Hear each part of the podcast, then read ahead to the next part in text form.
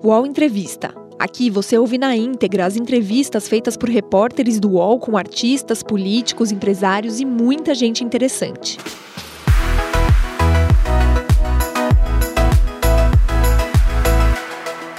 Olá, eu sou Thales Faria e, é, e vamos entrevistar agora o presidente da Câmara, Rodrigo Maia.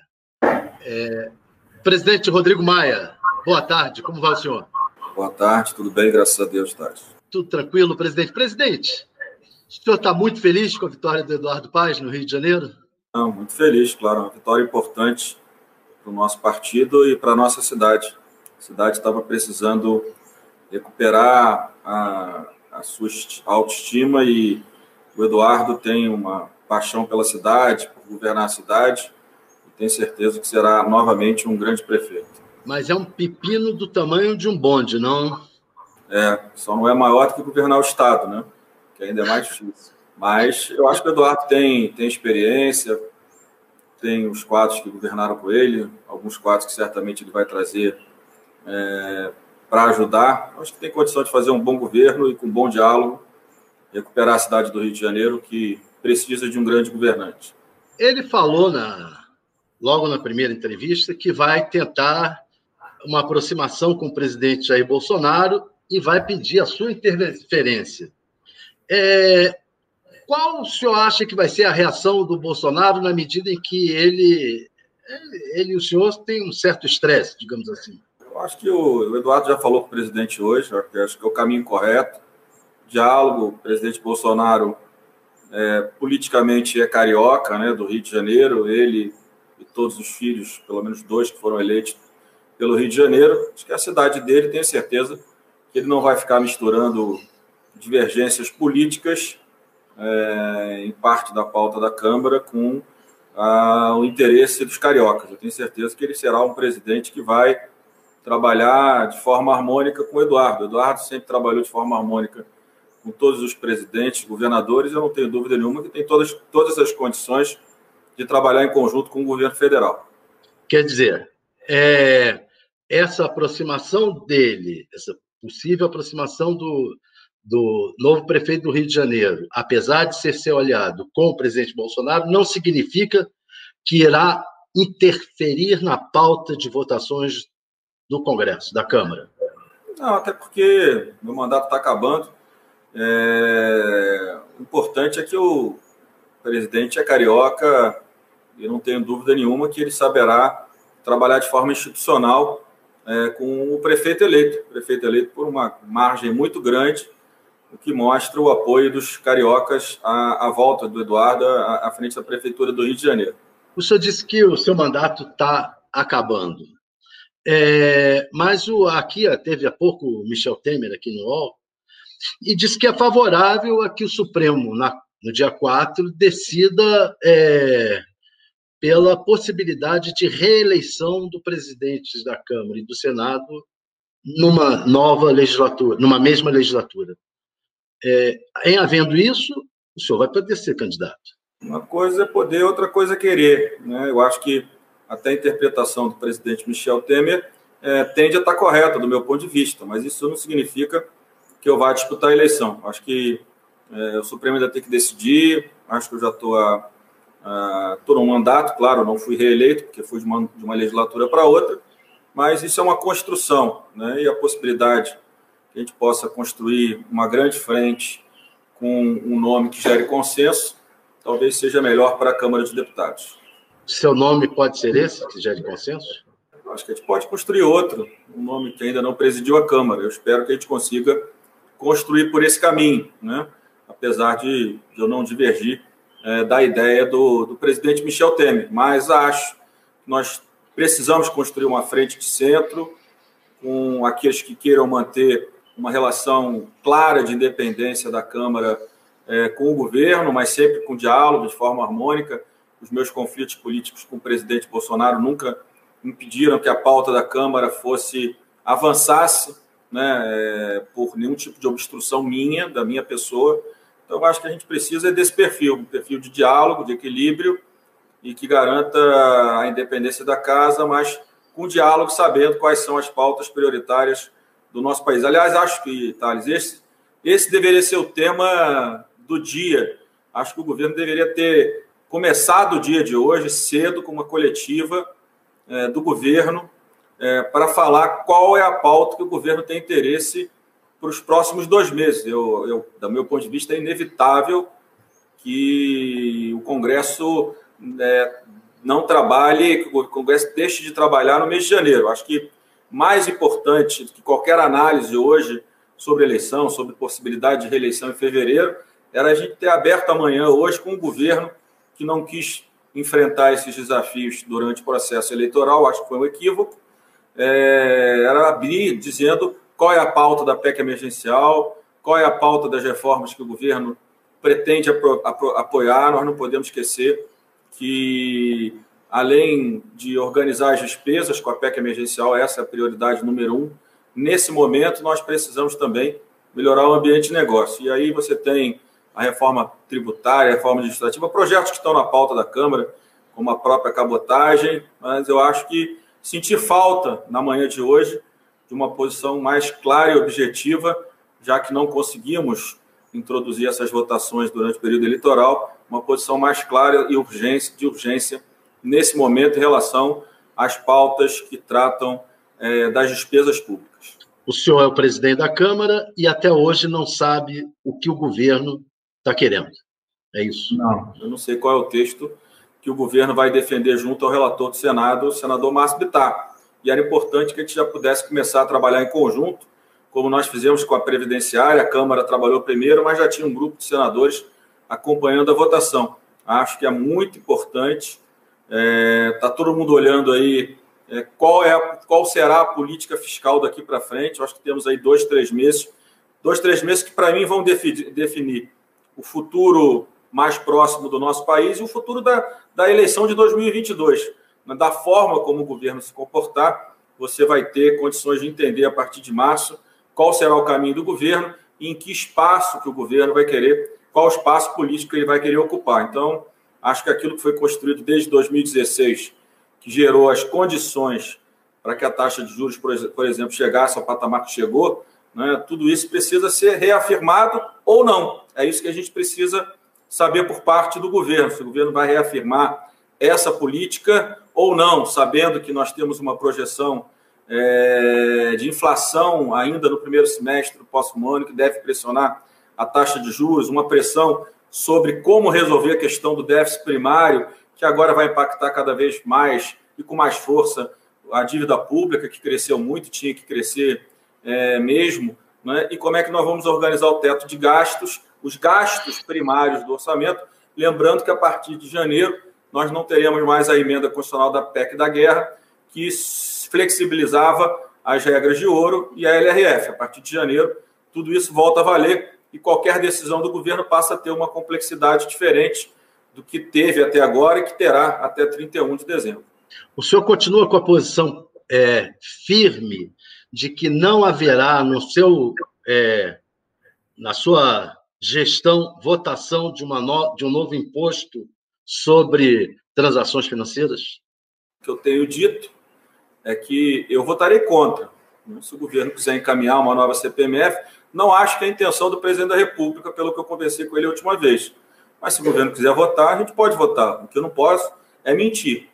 O meu voto não terá nem o meu apoio. Não sei se isso é pouco ou muito, mas é, a criação de impostos num país que já gasta muito, Thales, esse, aliás, esse é o nosso grande drama. O nosso grande drama é que nosso, nosso Estado, né, Estados, município, União, o Estado como um todo, é, já gastam tanto que por onde você vai conseguir mais receitas para ampliar despesas, né? Então esse é o drama dos municípios do Estado e da União, por isso que a reforma, é, a PEC emergencial que cuida do curto prazo é fundamental, depois no primeiro semestre do próximo ano administrativa, para que ao longo dos próximos anos a gente possa reduzir né, o tamanho, a participação do Estado no PIB, né, próximo de 13% do PIB, reduzindo isso para 10%, que é a média dos outros países, para que esses 3% possam é, ir para outras áreas ou até para reduzir a dívida pública, que vai ser importante. Então, acho que nós temos aí muitos é, desafios né, que não são pequenos e eu não, não posso apoiar nenhuma criação de imposto num país que já tem uma carga tributária real próxima de 45% do PIB. Essa é a verdade. 35 mais o déficit primário, e aí vai, isso aí está tá dando quase 45% do PIB. Não é possível, a gente acha que a sociedade tem condição de continuar pagando essa carga tributária e que também o aumento da carga tributária acaba é, prejudicando o ambiente de negócios é, no nosso país, que a gente precisa resolver. Se o Brasil não tem muito espaço para cortar despesa, vai cortar um pouco na emergencial, vai cortar para frente na administrativa, nós precisamos urgentemente melhorar o ambiente de negócio para que o Brasil possa voltar a crescer, né? para que o Brasil possa voltar a, a gerar riqueza. Por isso que eu defendo tanto a aprovação da PEC 45, da 110, que é a unificação dos impostos de bens e serviços, que isso vai dar uma melhoria grande no ambiente de negócio e vai poder ampliar aí, ao, ao longo dos próximos 10, 15 anos é, o crescimento do Brasil, em torno de, de 20%, é a expectativa de muitos economistas, que a gente possa crescer bem mais do que a média do, das últimas décadas, décadas que foram crescimentos medíocres que o Brasil teve. O senhor falou em frente é, de centro, que trabalha por uma frente centro. Quais são, é, qual é o limite dessa frente? Qual é a delimitação dessa frente? O que, que o senhor pensa? Como é que o senhor está trabalhando ela?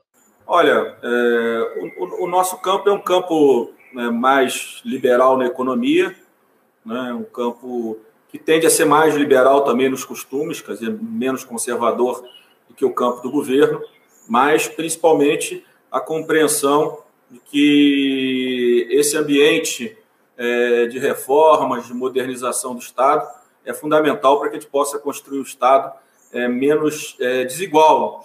Não podemos esquecer que o Estado brasileiro reduz muito pouco desigualdade. Né? Quer dizer, se você olhar impostos mais transferências na Europa, reduz desigualdade em 40%.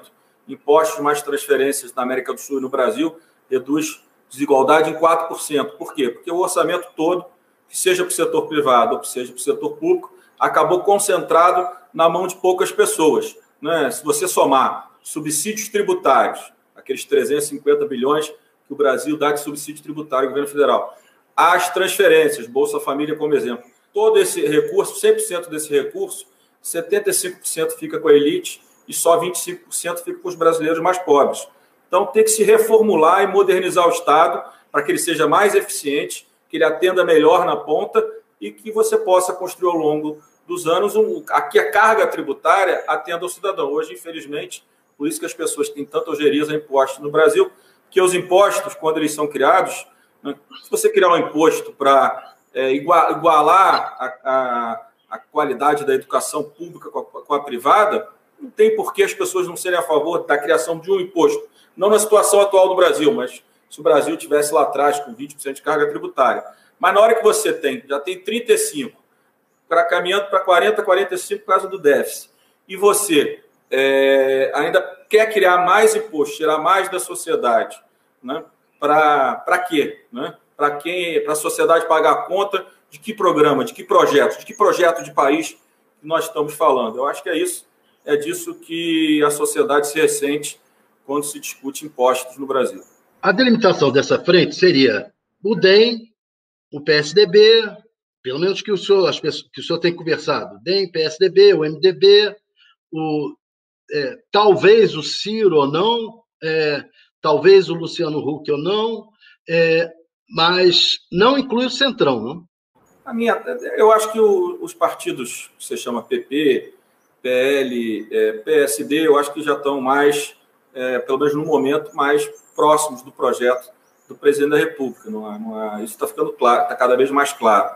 É, eu acho que esses partidos que você falou, mais PSB e PDT, eu acho que o Brasil precisa, sim, de uma, de uma grande frente, de uma grande aliança entre partidos que têm convergências em alguns temas, né, convergências é, numa pauta de desenvolvimento social, por exemplo, dá para ter uma grande convergência nisso, e que há divergência na pauta econômica. Aqui que a gente tem dificuldade, né, o nosso campo com PSB e PDT, mas eu acho que seria histórico e seria um ganho para o Brasil se a gente pudesse juntar esses partidos, né, que tem uma, uma densidade é, no parlamento, né, para que a gente pudesse tentar gerar um programa, um projeto de país que gerasse convergências entre esses partidos na área econômica. Eu acho que seria é, o, o, ponto mais difícil, como chegar num país com menos desigualdades, né, com uma educação de melhor qualidade. Eu acho que isso tudo caminha uma certa convergência e, por exemplo, a votação do Fundeb mostrou isso. Mas eu acho que na agenda de como chegar nisso, né, na agenda de reformas do Estado e na agenda econômica, existem divergências que a gente tinha que tentar, no próximo ano, superá-las para que a gente pudesse criar um grande ambiente. Aí nós teríamos nomes que poderiam representar essa aliança em todos os partidos. Existem bons nomes que podem nos representar é, numa frente desse tamanho. Quais? Eu acho que o Dória, é claro, o Luciano Huck está se aproximando, o Ciro Gomes, não é sem dúvida nenhuma, algum nome do PSB. Eu acho que são nomes. Eu acho que o mais importante é te compreender é que ninguém constrói projeto pessoal e que depois vira um projeto é, um projeto coletivo, né? Construção primeiro é de, um, de uma aliança para que essa aliança depois possa tirar desses nomes que nós já temos, entre outros, o Neto, por exemplo, tirar uma chapa que seja uma chapa que represente esse campo, né? É, muitas das vezes acham que o centro é o meio entre a direita e a esquerda, é óbvio que não é isso, né? Uma aliança de centro, como eu expliquei um pouco aqui, é muito mais complexa e representa a capacidade de diálogo, de abrir mão de certas, de certas convicções para que se possa construir uma, uma candidatura forte, com apoio parlamentar, com experiência administrativa. Eu acho que esse foi o recado que saiu das urnas. A sociedade é, quer um Estado mais moderno, quer continuar até, inclusive, renovando a política, mas ela viu que a falta de experiência é um salto no escuro, né? E decidiu nessa eleição, eu acho que esse é o grande recado dessa eleição, decidiu por aqueles que têm mais experiência e já demonstraram essa experiência em outros momentos na política brasileira. O senhor não citou o Bruno Covas. Ele não é uma possibilidade? Eu acho que, como, como governador de São Paulo, como pré-candidato, acho difícil o, o prefeito de São Paulo ser uma alternativa. Mas aí é um, também é o PSDB. Você tem o Eduardo Leite, do Rio Grande do Sul, que faz uma grande gestão. Também é um nome, está na mesa para discussão. Eu acho que os nomes todos esses partidos têm. O importante é saber se a gente conseguiria criar um projeto de país de modernização do Estado brasileiro, de melhoria é, da eficiência do serviço público e se a gente conseguiria, principalmente na pauta econômica, gerar convergências entre todos esses campos, o campo da centro-esquerda até o campo da centro-direita. Aí o Luciano Huck teve lá aquele encontro com o Moro e tentou trazer o Moro para essa frente. O senhor se colocou contra. É... Continua contrário? Não precisa. Agora o Moro, é, o Moro é consultor de uma empresa, inclusive, que, pelo que eu vi no jornal hoje, presta serviço para o Odebrecht. Eu acho que ele já está encaminhado no setor privado. Agora, e o Luciano Huck? Pode se levá-lo a sério? Claro, sim. O Luciano Huck tem trabalhado, acho que é um nome que todos nós devemos é, trabalhar. É claro que o governador de São Paulo é sempre um nome que, que reúne grandes condições de viabilizar uma candidatura. Governa o Estado, é, o maior Estado, a maior economia brasileira. É, em São Paulo existem brasileiros de todas as regiões que podem contaminar favoravelmente o ambiente para o governador de São Paulo. Então, o governador de São Paulo é sempre uma força, é, vamos dizer assim, preferencial. Não quer dizer que o Luciano não possa tentar, nesse ambiente, construir, que o Ciro não possa tentar construir, que o ACM Neto não possa é, tentar construir, e outros nomes, PSB, tem nomes, tem o Paulo Câmara, tem o Renato Casagrande, tem o Molon, tem muitos líderes que podem estar nesse campo e que podem discutir conosco o Eduardo Leite no Rio Grande do Sul. O importante é que existem muitos nomes, não apenas para disputar a eleição, que só existem duas vagas, uma de candidato outra de vice, mas que certamente vão colaborar na construção desse projeto, que eu acho que seria histórico no Brasil e fundamental a gente conseguir unificar um campo, ampliar esse campo para que a gente tenha mais chance de disputar a eleição em 2022. O, o senhor é, falou aí no PDT, PSB, nesse campo, os partidos de oposição procuraram o senhor é, para, e o senhor também está em contato com eles, para a questão da reforma tributária, se colocar em votação, ter alguns pontos que eles é, que sejam incluídos. O senhor parece que te, teria tido algum nível de aceitação sua para a tributação das grandes fortunas, tributação de lucros e dividendos, e progressividade. É fato isso? É, grandes fortunas não. A gente tratou depois sobre herança. Aumentar a alíquota e criar uma progressividade nela. Eu não vejo problema nisso. Acho que o, cada estado tem a, condição de, de, de taxar e, e, a, e, o cidadão vai ficar no estado. Tudo isso é, é, é, é uma, é uma decisão do cidadão em cada estado é, decidir em que estado que, que vai ter o seu domicílio é, em vários temas, principalmente no tributário. A questão da tributação de dividendos, até o próprio governo é a favor. Claro que reduzindo a alíquota da pessoa jurídica, senão teríamos para as empresas brasileiras a maior carga tributária do mundo, se você apenas tributasse dividendos.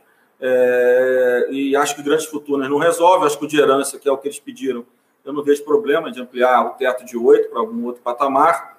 Eu acho que imposto progressivo, tem grandes economias na Europa que adotam imposto progressivo. Outro dia, um, um amigo me disse: Ah, mas isso é socialista. Eu falei, não, não, isso não é socialista, é a decisão de tributação de alguns estados que são considerados estados é, mais de direita do que, muito menos socialista. Então, tributação progressiva é, é uma decisão que cabe a, ao governo, cabe ao parlamento tomar essa decisão de tributar mais aqueles que têm é, mais renda. Não vejo isso como um problema ou uma agenda da esquerda de forma nenhuma. O imposto de grandes fortunas é mais polêmico, mais difícil. Países que adotaram já estão recuando, porque o capital hoje ele, ele, ele, ele, ele entra e sai dos países com muita facilidade. Né? Uma tributação dessa tem tirado é, capital dos países que adotaram esse modelo. Mas os outros temas, da forma como coloquei, eu sou 100% a favor e tenho convergência com a ideia. Aí o senhor acha que dá para passar a reforma tributária? Porque, na verdade, o Congresso é, só vai funcionar até o dia 15 de dezembro.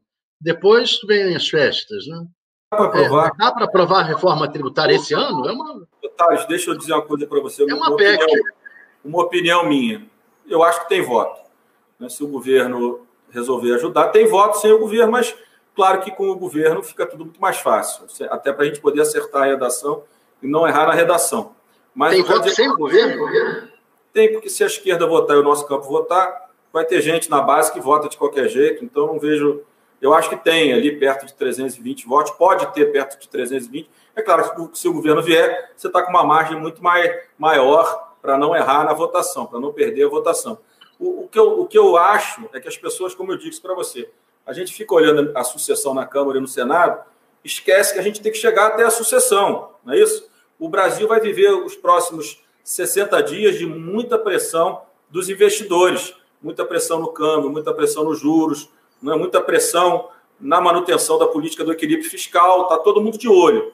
Por um lado, você vai resolver um problema cortando despesas, como a gente cortou na Previdência, como a gente precisa cortar na emergencial e depois na administrativa. Por outro lado, o engessamento da despesa pública é muito grande. O governo federal tem quase 80% de todo o seu orçamento primário, pessoal e previdência. Tem pouca coisa para cortar, entendeu? E o resto é muito projeto social, é difícil cortar. Então, como é que a gente faz para esse país crescer e, e, e, se desenvolver? A gente precisa melhorar o ambiente de negócio.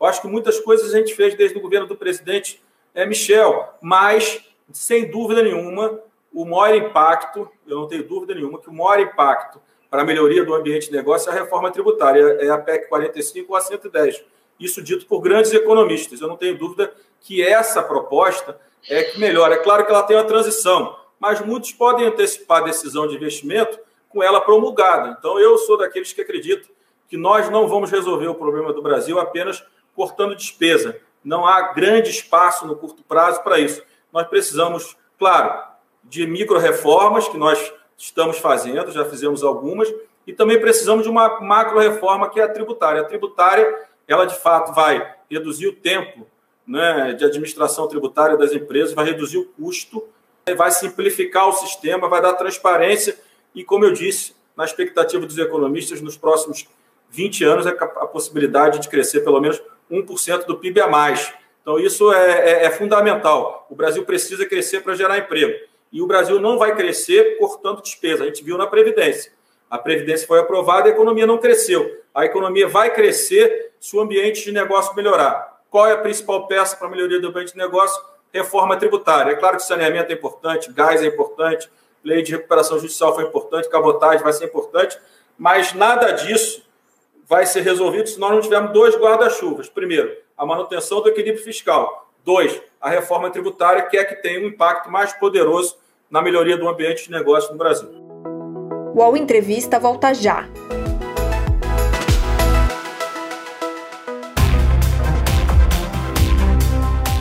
Baixo Clero é o podcast de política do UOL. Toda semana eu, Carla Bigato, converso com os comentaristas Maria Carolina Trevisan e Diogo Schelp sobre temas que dominam a pauta política brasileira.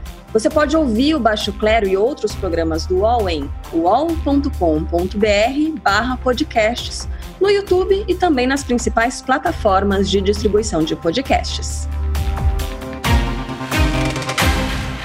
Que, que o senhor vai fazer objetivamente para que ela possa ser votada, para que a reforma tributária possa ser votada, é uma é, PEC, proposta de emenda constitucional, que exige quórum elevado, duas vezes na Câmara, duas no Senado. O que, que o senhor vai fazer objetivamente para que ela possa ser votada este ano?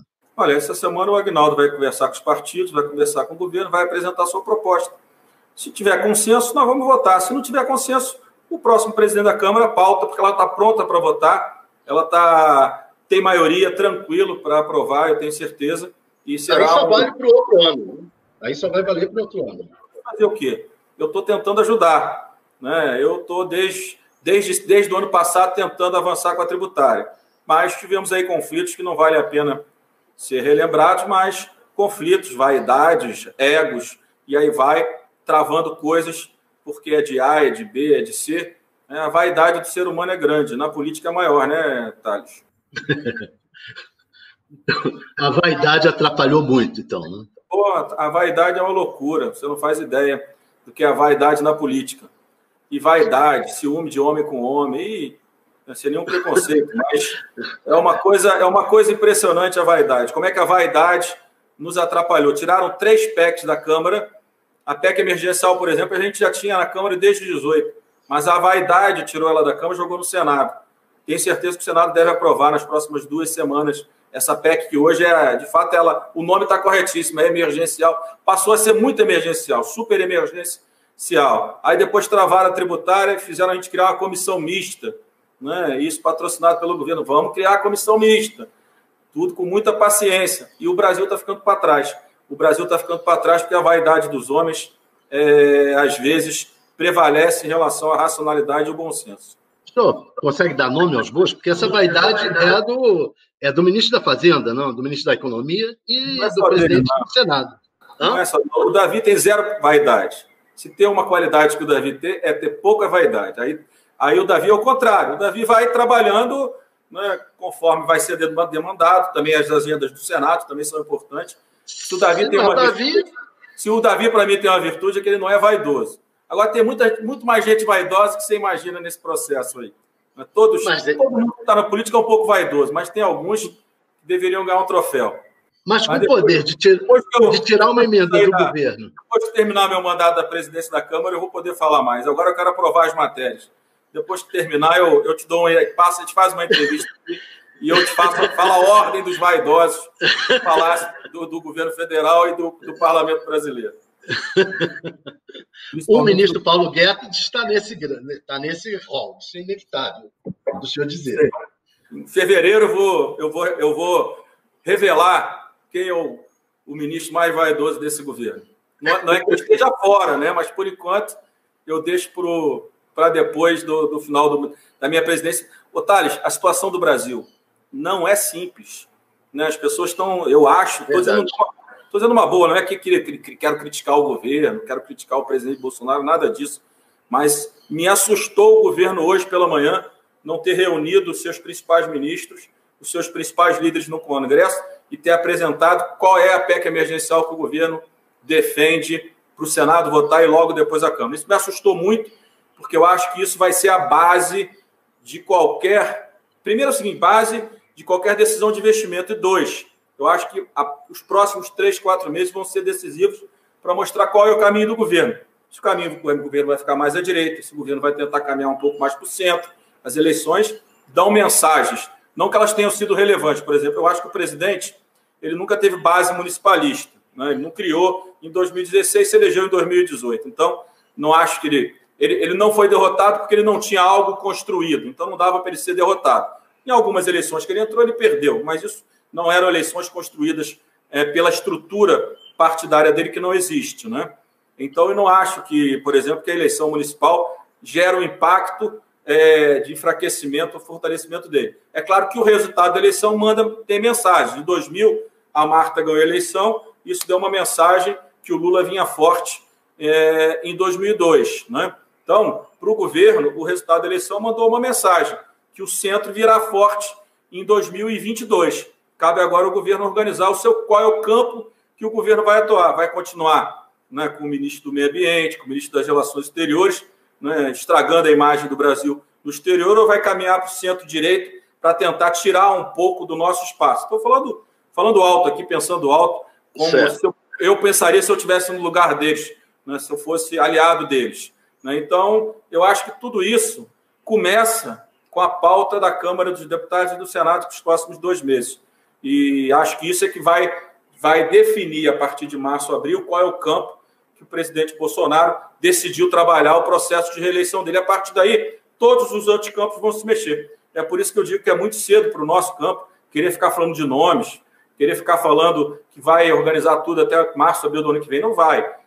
Todo mundo depende do incumbente. O incumbente é que faz o primeiro movimento.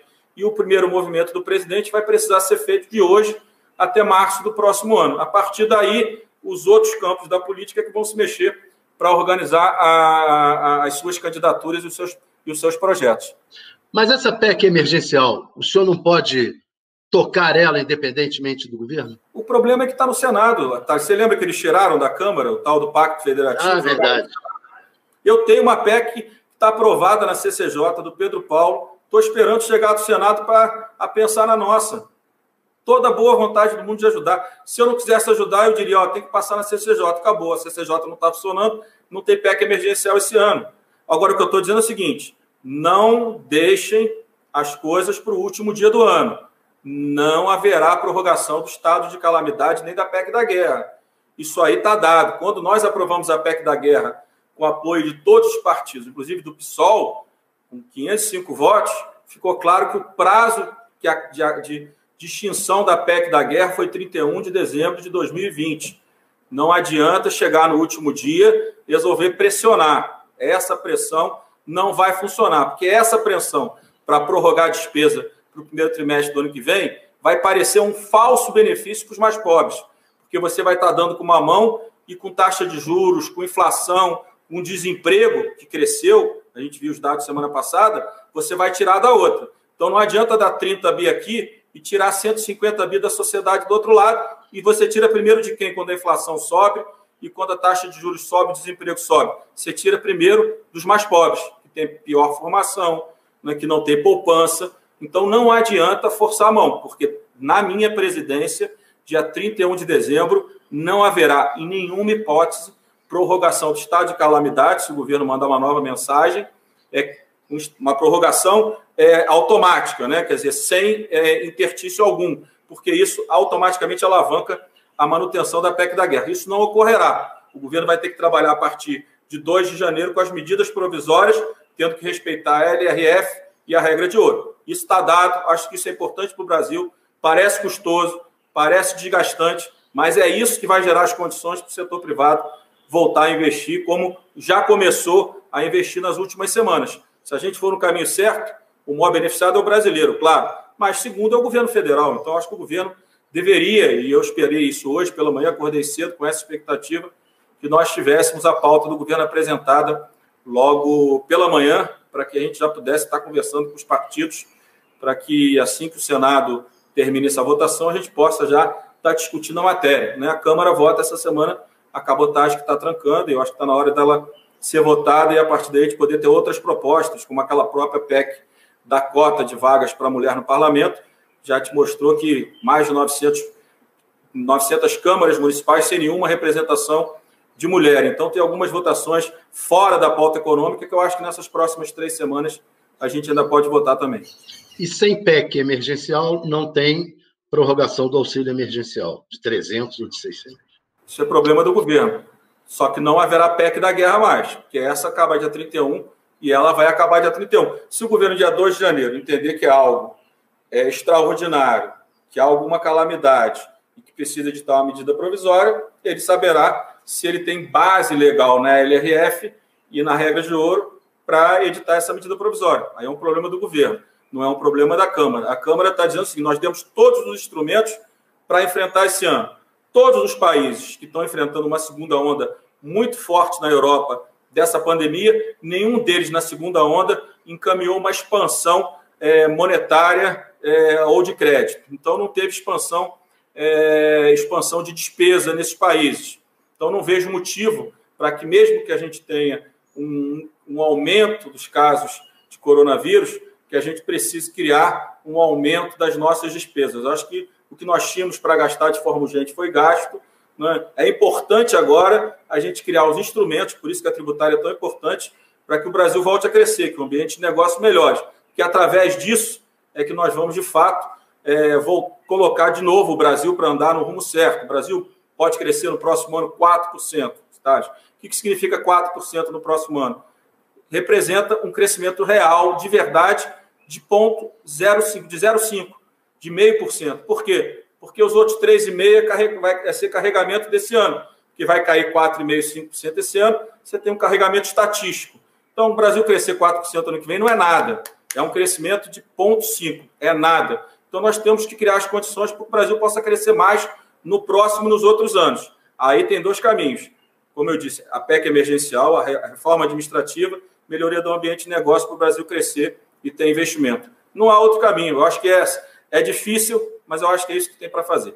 Presidente, infelizmente, essa entrevista é muito curta, estamos com muito pouco tempo. Infelizmente, eu, eu gostaria de uma hora de entrevista, mas. Na próxima hora. A gente traça dos vaidosos, 40 minutos tratando da história dos vaidosos. Mas eu, eu já vi aí, pelo que o senhor falou, que além do Paulo Guedes, tem o ministro do Meio Ambiente, tem o ministro das Relações Exteriores. Ministro do Meio Ambiente das Relações Exteriores estão destruindo a imagem do Brasil lá fora. Se eles são vaidosos, eu não sei. Eu acho que nem deve ser, porque estão apanhando tanto, não param e não mudam. Deve ser porque não deve ter vaidade alguma, entendeu? Exatamente. Presidente, olha, muito obrigado. Eu agradeço também aos internautas que acompanharam a entrevista até agora. O senhor quer falar alguma coisa para terminar? Não. Te agradecer. Dia 2 de fevereiro, quando meu mandato acabar, vamos fazer essa entrevista que vai, vai para a área de fofocas da política brasileira. tá bom? Tá bom. Um grande abraço. O UOL Entrevista e outros podcasts do UOL estão disponíveis em uol.com.br/podcast. Os programas também são publicados no YouTube, Spotify, Apple Podcasts, Google Podcasts e outras plataformas de distribuição de áudio.